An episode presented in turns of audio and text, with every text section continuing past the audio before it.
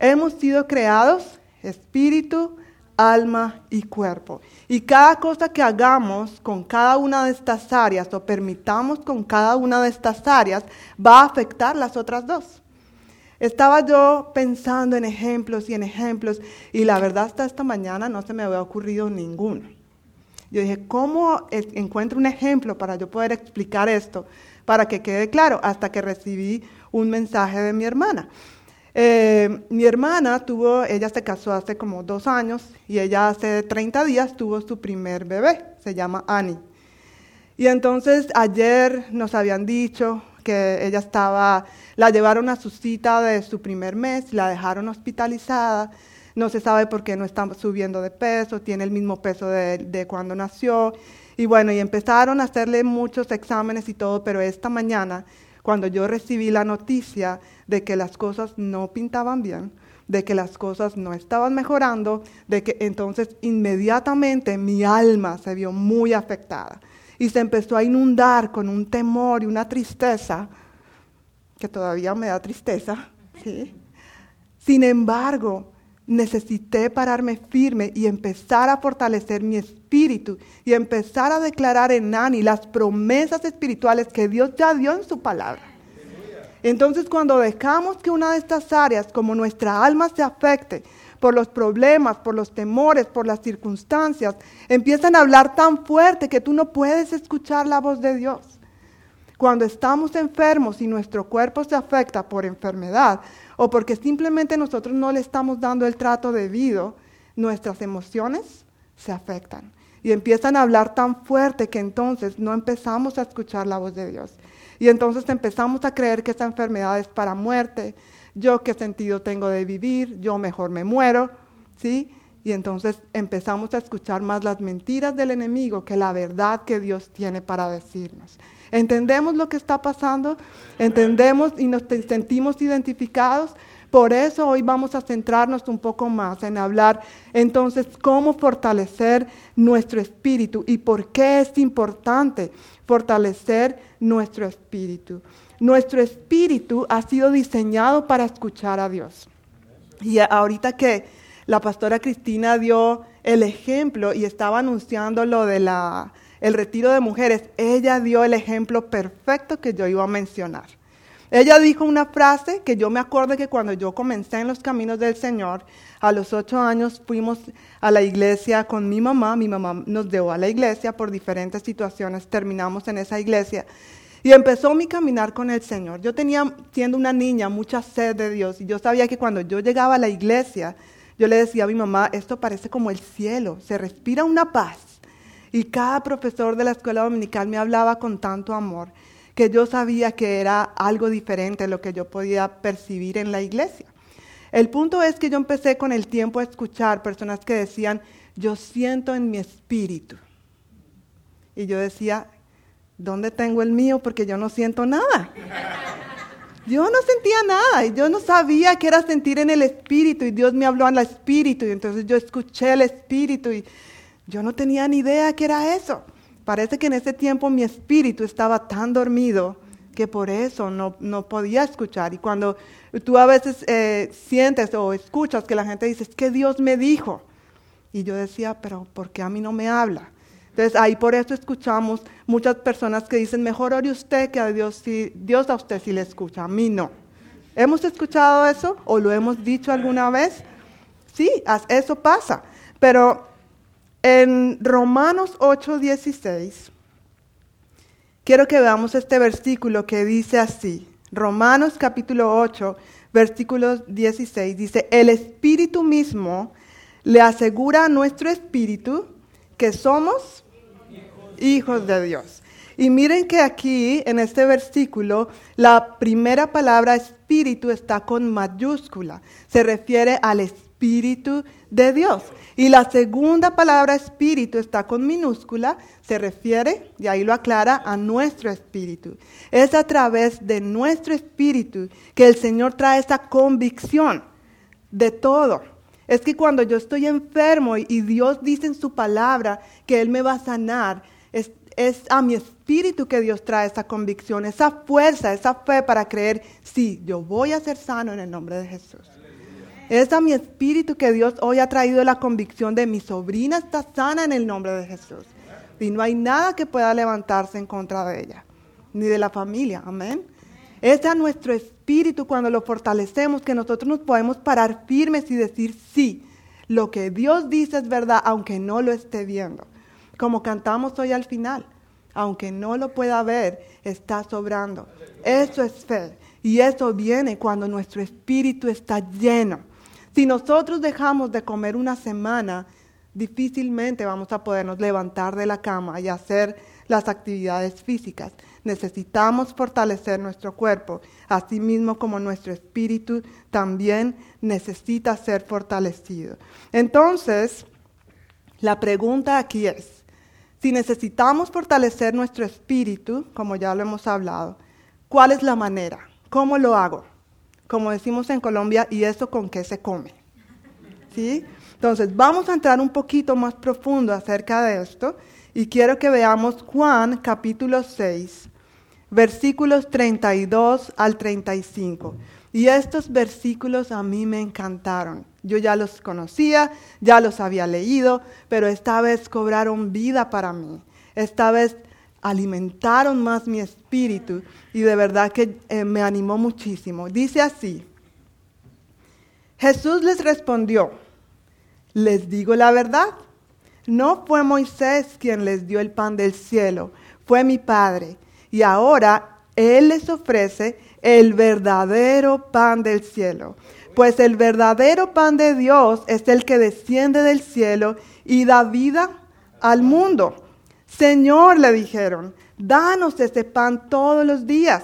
Y Jesús les respondió, yo soy el pan de vida. El que viene a mí nunca, nunca volverá a tener hambre. Y el que cree en mí no tendrá sed jamás. Gloria a Dios. Y ustedes saben que se me vino a la mente. Hay dos cosas que quiero resaltar aquí, pero se me vino a la mente. Si hubiera un restaurante que tuviera un nombre que se llame el pan de vida, venga aquí y coma y no volverá a tener hambre ni sed jamás, se vuelve millonario. Pero lastimosamente ese restaurante no existe. Solo hay un lugar donde nosotros podemos ir y nunca más volver a tener hambre y nunca más volver a tener sed y se llama Jesucristo. Él es el único lugar eh, porque Él es el pan de vida. Ahora, hay dos cosas que quiero resaltar aquí. Número uno, me llama mucho la atención en estos versículos que dice, El que viene a mí, El que viene a mí. Y esto requiere de una acción que yo debo tomar, un paso de fe que yo debo dar. El restaurante está ahí, el alimento está ahí. Cada vez que yo preparo la comida en mi casa, llega un momento donde yo les digo, familia, la comida está lista. Y si no vienen, bueno, yo soy de las que quiero que todo esté calientito, entonces empiezo a acosarlos. ¿Sí? Por favor, vengan rápido, que quiero que nos sentemos a comer que se enfría. Eh, eh, la comida está ahí, pero a nosotros nos requiere dar el paso de fe para que nosotros podamos alimentarnos de ese pan de vida. Dios no obliga a nadie. Dios quiere que tú disfrutes de ese beneficio. Y Dios con todo el amor nos está llamando, ven, aquí es donde está el alimento, no lo busques en otro lado. Pero nos requiere a nosotros, primero, creer que es, ese es el lugar y segundo, llevar a cabo la acción. Segundo, el beneficio. Nunca volverá a tener hambre y nunca volverá a tener sed. Ahora, el hambre y la sed que el Señor, de la que la Biblia nos está hablando aquí, no es un hambre física. No es el hambre que tú y yo estamos acostumbrados a tener, es el hambre espiritual. Y realmente el hambre física la reconocemos claramente. ¿Sí o no? Tú y yo sabemos cuando tenemos hambre. Y hay diferentes síntomas que nos llevan a pensar, necesito comer algo. A unos les da dolor de cabeza, a otros les da dolor de barriga, a otros les da gruñidera en el estómago, a otros los pone de mal humor, a otros los pone sensibles, ¿sí? Y no sé qué otros síntomas se me escapa. Pero esos síntomas, cuando tú, los, tú te conoces y tú sabes, y la esposa conoce al esposo y el esposo a la esposa, ok, necesitamos comer algo, ¿sí? Ya tú sabes que necesitamos comer algo. Pero el hambre espiritual es bien interesante que no sabemos identificar cuáles son los síntomas. Y allí es donde viene esta situación bien curiosa. No sabemos identificar el hambre espiritual, aunque yo puedo asegurar que todos aquí hemos sentido esa hambre. Aquí escribí algunas cosas de cómo podría reflejarse esos síntomas en nuestra vida. A través de angustia, a, través de desesperación, a través de temor, de ansiedades, de inseguridades, de vacíos, de inconformidad. De pronto nada de lo que hago, nada de lo que, uh, de lo que hago me, me satisface. Nada de lo que tengo me satisface, desesperación, insatisfacción. Y cuando esos síntomas vienen a nuestra vida, nuestra tendencia es tratar de saciarlos con otras cosas que quizás quiten el hambre momentáneamente. Quizás satisfacen por un momento, pero más rápido, más temprano que tarde, vamos a seguir teniendo más hambre y más hambre y más sed. Una vez, ah, yo creo que tú lo has experimentado, me acuerdo cuando estaba embarazada de Juan Esteban, fuimos a, visitar un médico, él era nefrólogo, especialista en los riñones, yo estaba experimentando algunos síntomas y él nos hablaba mucho acerca del cuidado de tomar agua y de todo esto. Y él decía, miren, yo tengo trabajo porque la gente no toma agua. Y a veces lo que cuando, cuando uno tiene muchísima sed, lo primero que uno quiere es un vaso de gaseosa o de refresco que tiene muchísimo azúcar, pero no se le siente mucho por el, gas que tiene. Y cuando tú tomas este vaso de, eh, no, me pagan para decir esto, pero de Coca-Cola sobre todo, ¿sí? Y tú sientes y te satisface, pero a los 15 o 20 minutos, rápidamente tú vas a darte cuenta que quieres más, y quieres más, y quieres más, y quieres más. Y no agua, Coca-Cola. Eso también lo he visto con mis hijos, ¿sí? Pero Dios quiere que realmente satisfagamos esa hambre y esa sed que, nosotros, que nace en nuestra vida, no con cosas que simplemente la van a calmar de manera pasajera, sino que realmente nosotros podemos decir, ya no quiero tener más hambre, ya no quiero tener más sed, necesitamos ir al pan de vida. ¿Cuál es entonces la razón? ¿Cuál es la razón por la cual necesitamos ese pan de vida? Todos aquí hemos escuchado una frase muy conocida de un filósofo de hace muchísimo tiempo que afirmó que el hombre nace bueno y la sociedad lo corrompe. ¿Han escuchado esa frase? Y muchas, esa frase ha servido para justificar muchas cosas. El hombre nace bueno y la sociedad lo corrompe. Eh, solamente hasta cuando me di cuenta de la realidad, yo sabía, obviamente, no es bíblica esta frase, eh, pero cuando tuve hijos pude verlo más claramente. Cuando empiezan a darle, yo me acuerdo Juan Esteban de apenas cuatro meses, cogió su juguete duro y hizo llorar a su hermanita de cuatro años, ¿sí? con un golpe que le dio porque la hermanita estaba ahí tratando de quitarle el juguete. Cuando a veces antes de decir papá dicen mío, vemos la naturaleza egoísta del ser humano en un bebé tan tierno, tan dulce, con unos ojitos así que lo, lo derriten a uno, pero ahí es donde nosotros vemos cómo el mundo nos lleva a creer que quizás sí, el hombre es bueno y la sociedad lo corrompe, pero no es lo que la Biblia dice. ¿Qué es lo que dice la Biblia entonces? En Marcos 7, Marcos capítulo 7, versículos 20 al 23. Marcos capítulo 7, versículos 20 al 23 dice lo siguiente, y entonces agregó, voy a dar un contexto de lo que estaba pasando. Aquí los fariseos se dan cuenta que Jesús está con sus discípulos y los discípulos llegan directamente a la mesa a comer sin pasar por el ritual que tenían los fariseos de lavarse las manos antes de comer. Y está bien, es una buena eh, costumbre lavarnos las manos antes de comer. Pero aquí eh, lo que vemos es eh, la religiosidad, ¿no? Entonces tenían que lavarse las manos y sumergirlas de una manera para entonces poder hacer el ritual y poder ir a la mesa. Yo imagino ese cuadro, ¿no? Ellos viendo, ellos viendo todo eso y Jesús y los discípulos para comer. Vamos, tenemos hambre, vamos a comer, ¿sí? Entonces, más adelante, si usted sigue leyendo todo el capítulo, si en esta semana le invito a que lo lea, puede tener más el contexto de esto, pero vamos a enfocarnos en lo que Jesús les dice, porque yo puedo ver la cara de los fariseos aquí, ¿sí? murmurando, pero mira a Jesús, pero mira a sus discípulos lo que están haciendo, Dios no saben lo que están haciendo, que están haciendo mal. Y entonces les dice Jesús algo bien interesante. Es lo que sale de su interior lo que los contamina. Es lo que sale. Pues de adentro del corazón de la persona salen los malos pensamientos, la inmoralidad sexual, el robo, el asesinato, el adulterio, la avaricia, la perversidad, el engaño, los deseos sensuales, la envidia, la calumnia, el orgullo y la necedad. Todas estas vilezas provienen de adentro. Esas son las que contaminan al hombre. Y si leemos estos versículos, eh, nos damos cuenta, esta es la razón por la cual necesitamos a un Salvador. Esta es la razón por la cual necesitamos darle lugar a Cristo en nuestra vida.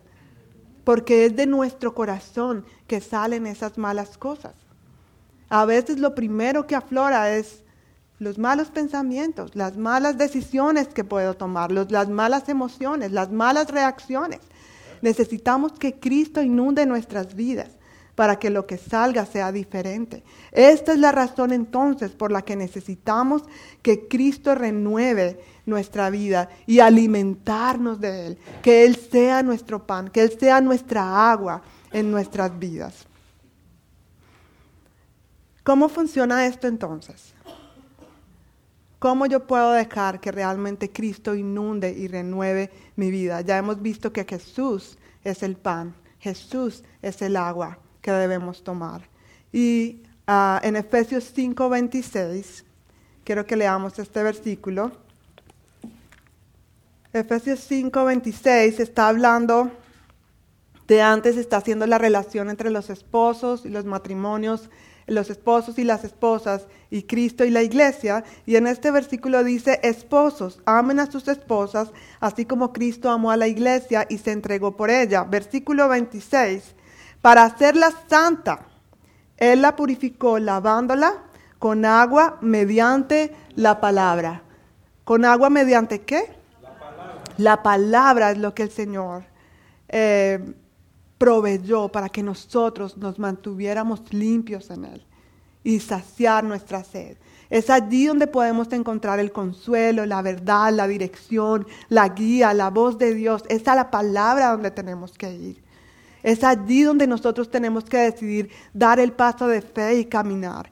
Y cuando Dios dice algo, que podamos creer que realmente sí funciona de esa manera. No es a tu manera, no es como tú lo estás pensando, aunque suene ilógico. Nunca un buen padre como Dios lo es contigo te va a pedir algo que va a funcionar mal. Nunca. Así que demos el paso de fe. Dios quiere realmente renovar nuestra vida. Dios quiere limpiar nuestra vida. Dios quiere que nosotros estemos atentos a todo lo que Él quiere hacer en nuestra vida y en nuestro corazón. Amén. Yo quiero que Voy a, vamos a, tener un ejemplo aquí.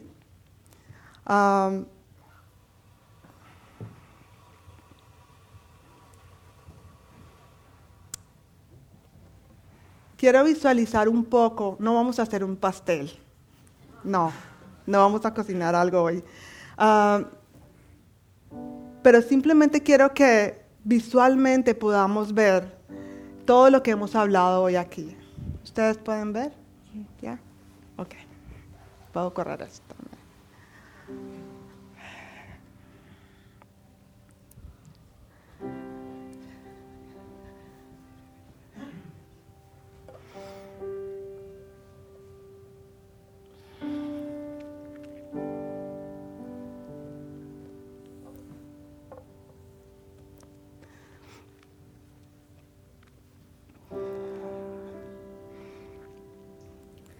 Yo quiero que te veas reflejado en este vaso con agua.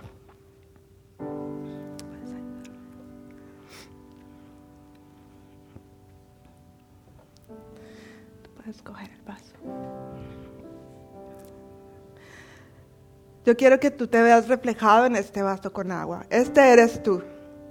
Y esta es la vida de cada uno de ustedes. Quiero que pienses en ti, en lo que Dios te ha dado, en todos los dones, en todos los talentos, en todas las cosas que Dios te ha dado. Este eres tú. Pero de pronto llega un momento en tu vida donde empiezas a sentir los síntomas del hambre espiritual. Puedes ponerlo aquí. Donde empiezas a sentirte abrumado, donde empiezas a sentirte desesperanzado, donde empiezas a sentir que tu vida no tiene sentido, donde empiezas a sentirte angustiado, desesperado, y empiezas a, esa misma desesperación empieza a llevarte a buscar cosas para tratar de limpiar tu vida, para tratar de saciar tu sed. Pero te das cuenta que eso te lleva a más cosas, inmoralidad sexual, cosas en tu cuerpo que están afectando problemas en tu matrimonio, gritas todo el tiempo, te metes en un montón de deudas y ya no sabes qué hacer. Empiezas con angustias, inseguridades que no te dan paz a tu vida. Y esto empieza a afectar tu cuerpo con más enfermedad y más angustia y más sed de Dios. Y ya no sabes cómo hacer para saciar tu vida. Ya no sabes qué más hacer porque lo has intentado todo. Lo has intentado todo.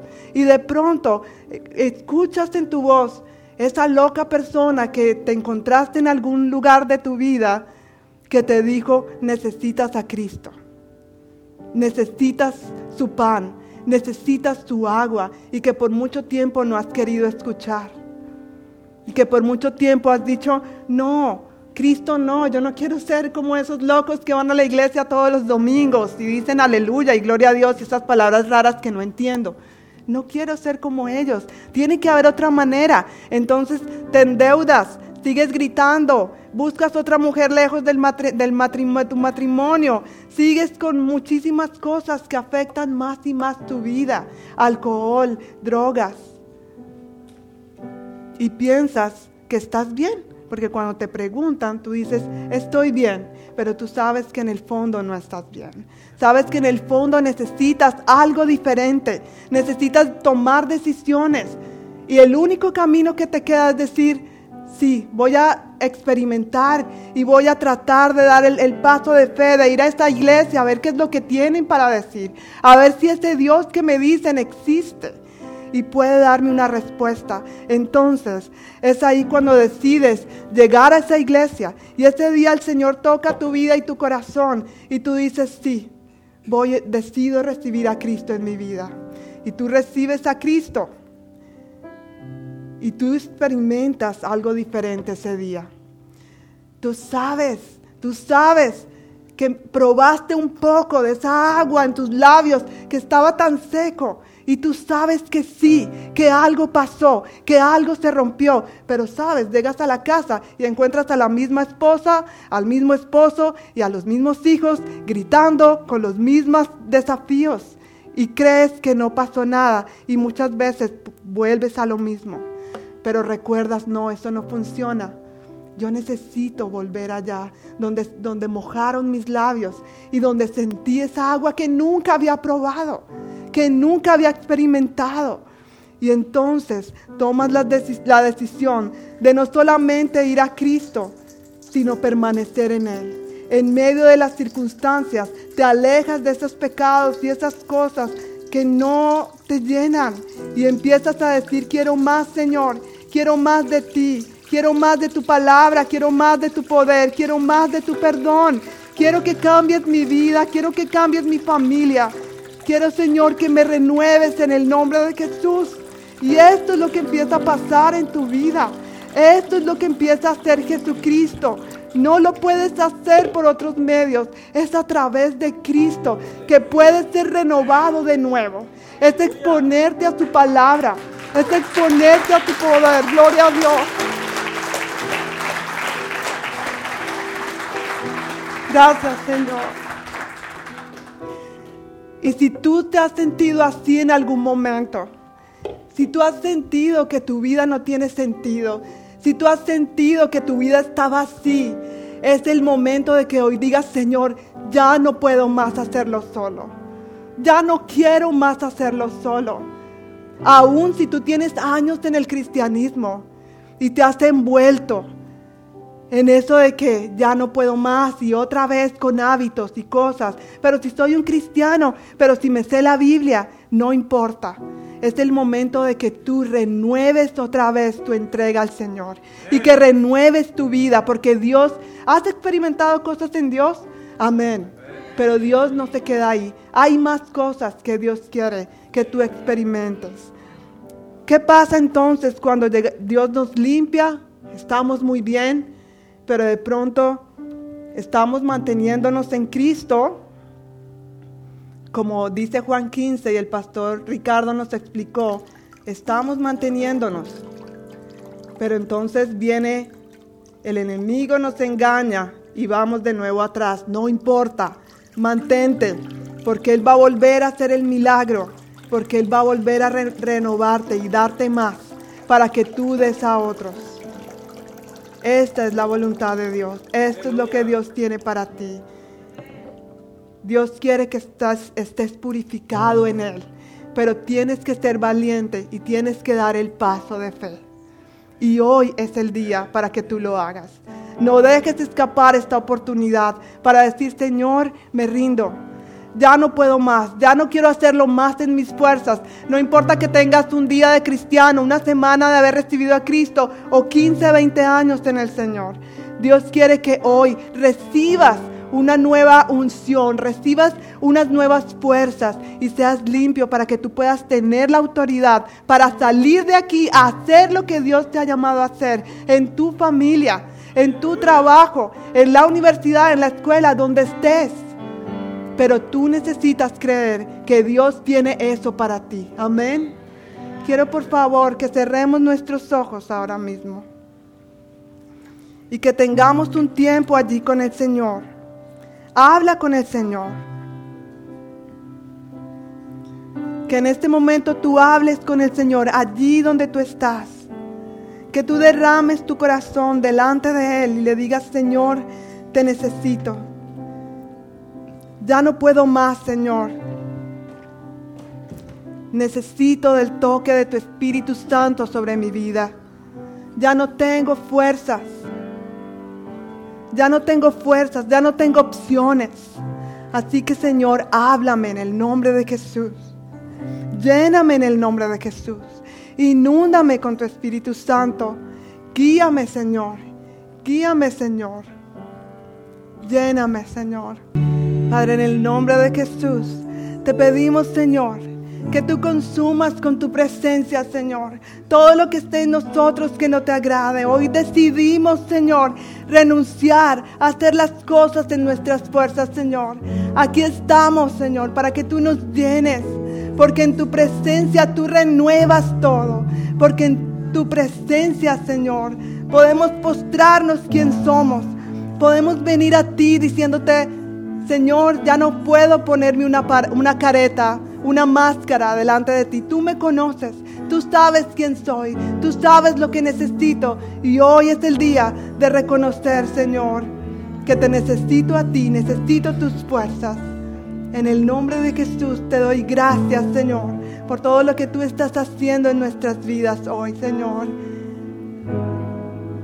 Gracias, Señor. Y yo quiero invitarte si tú en esta mañana vamos a seguir con esta actitud de adoración y de oración delante de Dios, quiero invitarte que si estás sintiendo en este momento que necesitas más de Dios, y nunca has recibido a Cristo, que tú nunca has levantado tu mano y de pronto nunca has dicho, Cristo, te doy el permiso para que entres en mi vida, hoy es el día para que tú lo hagas quiero pedirte que por favor, si estás sintiendo la necesidad de Cristo en tu corazón, que tú levantes tu mano y vamos a orar por ti. Dios te bendiga, puedes bajar tu mano. Dios te bendiga, puedes bajar tu mano. Dios te bendiga.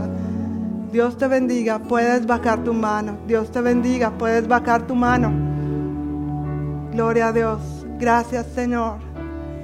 Así que en este mismo sentir, quiero que allí donde tú estás y toda la congregación podamos acompañar a estas personas diciendo, Señor Jesucristo, yo te necesito. Te abro la puerta de mi vida y hoy decido seguirte.